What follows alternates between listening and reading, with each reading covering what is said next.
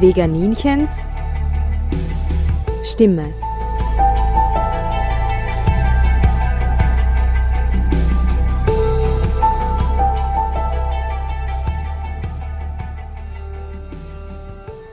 Hallo Welt, hier spricht das Veganinchen. Heute gibt es wieder eine Sendung mit Mehrwert für den Zuhörer und zwar geballtes Naturwissen über Pflanzen und Tiere.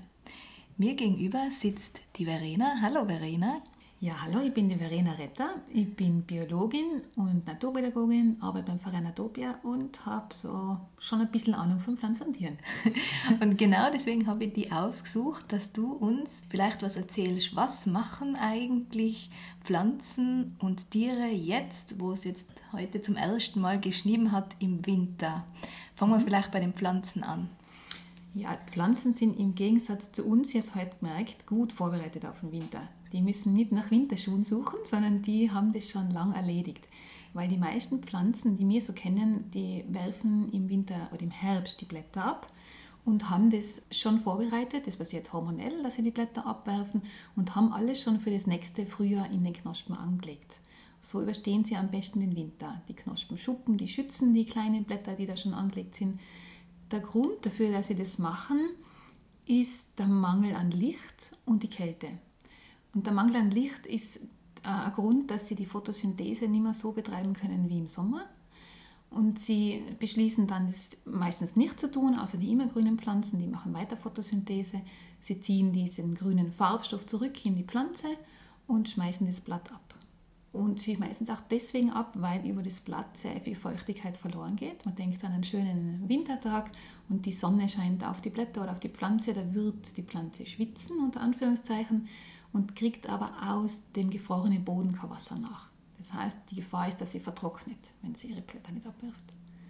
Also ich habe gedacht, dass sie das deswegen auch tut, um weniger Fläche zu haben, weil wenn jetzt der Schnee kommt, dann biegt sich ja alles nach unten mhm. und wenn die die Blätter weg sind, ist weniger Fläche, dass es auch nicht abbrechen Ja, kann. natürlich. Das ist natürlich auch ein Grund, sonst würden die Bäume abbrechen, wenn sie die Blätter oben haben. Und die Knospen sind ja bei einigen jetzt schon beobachtbar? Bei Wildgehölzen oder bei, bei Eschen oder bei Ahornen, bei allen möglichen Pflanzen sind die Knospen. Es gibt ja Knospen für die Blätter, aber auch Knospen für die Blüten. Und die sind jetzt schon angedeckt, damit, wenn es losgeht im Frühjahr, wenn das Wasser einschießt, das nur mehr sich vergrößern muss, es nur mehr wachsen muss. Und die Nadelbäume, da gibt es welche, die werfen ihre Nadeln ab und mhm. welche, die mhm. behalten sie. Die meisten behalten ihre Nadeln, unsere Nadelbäume, nur die Lerche, die macht es gleich wie der Laubbaum, die zieht das Grüne in den Stamm zurück und die Nadeln färben sich schön gelb und werden dann abgeworfen. Wer schon einmal eine Lerche angegriffen hat, weiß, dass die ganz weich ist und ganz, ganz sanft. Das ist der Grund deshalb, dass sie keine so Schutzschicht hat wie die Fichte und die Tanne. Die haben so eine harte Cuticula, nennt man das, so eine Wachsschicht drüber, die eben die Verdunstung im Winter verhindert. Die so dieses Blatt immer frisch haltet und den Wasserverlust gering haltet. Und die Lerche wird auch verdunsten mhm. im Winter. Das war jetzt schön beobachtbar, dass sich all die Lerchen von grün mhm. in orange gefärbt haben. Da sieht man immer in, bei unseren Fichtenwäldern den Unterschied, wo stehen die Lerchen genau. ja, und genau. wo stehen die Fichten.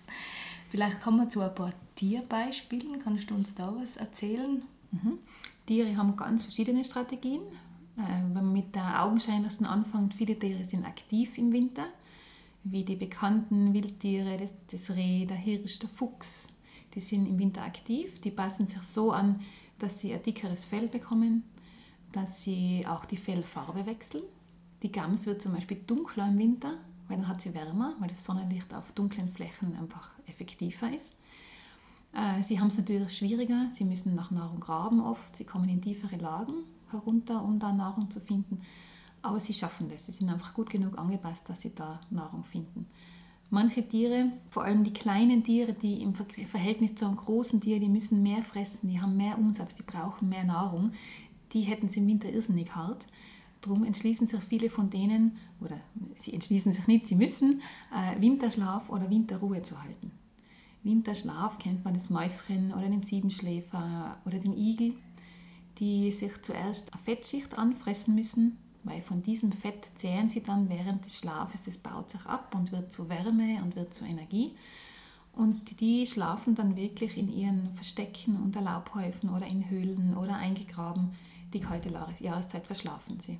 Es gibt auch welche, die Verstecke angelegt haben von Nahrung. Mhm. Wer ist das zum Beispiel? Ja, das ist zum Beispiel das Eichhörnchen, das kennen wir alle, das vergrabt im Herbst die Nüsse, vergrabt sie an verschiedenen Orten und die Kunst ist es im Winter wieder zu finden, wenn Schnee drauf liegt. Und das machen sie schon auch durch Geruch, aber auch einfach ähm, merken können sie sich das sicher nicht alles, wo sie versteckt haben, aber sie haben ihr Revier und sie wissen an manchen Bäumen, wo sie graben müssen. Also sie gehen da auch auf der Versuch und Irrtum, glaube ich. Aber auch mit der guten Nase finden sie ihre Nüsse wieder. Und wenn sie nicht jemand anderer geräubert hat. und falls sie sie nicht finden, sind sie ja verantwortlich dafür, auch manche Vögel, dass mhm. da neue Bäume entstehen. Genau, also die Eichhörnchen verbreiten vor allem die Haselnüsse oder die Walnüsse. Und es gibt noch den Tannenheer, der weiter oben wohnt. Der wohnt in der alpinen Region.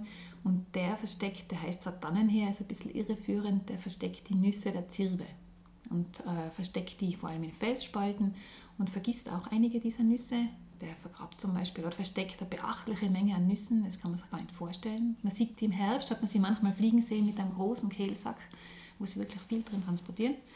Und wenn er die vergisst, die Zirben, dann wachsen sie einfach im nächsten Jahr oder Jahre darauf. Und man sieht oft alte Zirben auf Felsblöcken stehen. Das mit der Gams ist interessant, weil manche machen es genau umgekehrt. Die färben sich nicht dunkel, sondern also hell, hell, zur ja. Tarnung. Zum Beispiel der Schneehase. Der Schneehase oder das Schneehuhn färbt auch sein Gefieder oder wechselt die Farbe seines Gefieders in weiß, um gut getarnt zu sein. Ja? Ein Schneehuhn zum Beispiel lässt sich im Schnee einschneien. Das ist dann im Schnee wärmer als außerhalb, wenn es windet oder wenn es gefriert, ist es drinnen wärmer. Und da gibt es auch was zu beachten bei diesen Vögeln, weil die haben ja nur eine gewisse Anzahl oder eine gewisse Portion an Energie. Und wenn man da zu nah an ihnen vorbeigeht und sie aufscheucht, mhm. dann verschwenden sie Energie. Genau, weil sie auch die Körpertemperatur erhöhen müssen und schnell aktiv sein müssen. Und da brauchen sie dann ganz viel Energie, die sie nicht zur Verfügung haben, die sie nicht nachfressen können. Deswegen tut es äh, am Schneehuhn ziemlich weh, wenn man es stört im Winter oder wenn man jemand aus der Winterruhe aufweckt oder aus dem Winterschlaf. Das geht zwar nicht so schnell und so leicht, aber man soll schauen, dass man die Tiere nicht stört. Das ist das Gleiche, aber auch mit winteraktiven Tieren wie das Reh. Wenn man das stört im Winterwald, kriegt es einen Stress und braucht durch diesen Stress wieder mehr Nahrung und die Chance steigt, dass es dann schält oder vorbeißt oder einfach den Stress abbauen muss. Was sind noch ein paar Beispiele für winteraktive Tiere? Vögel sind aktiv zum Beispiel im Winter und finden so Nahrung, viele auch als Kulturfolger, wie die Amsel oder die gefüttert werden bei uns. Das Reh, der Hirsch, der Fuchs oder der Schneehase. Es gibt aber auch Tiere, die sind im Winter starr. Die sind nicht wie alle Tiere, die bis jetzt beschrieben haben, Tiere, die die Körpertemperatur konstant halten, sondern Tiere, die wechselwarm sind und die Körpertemperatur den Außenbedingungen anpassen.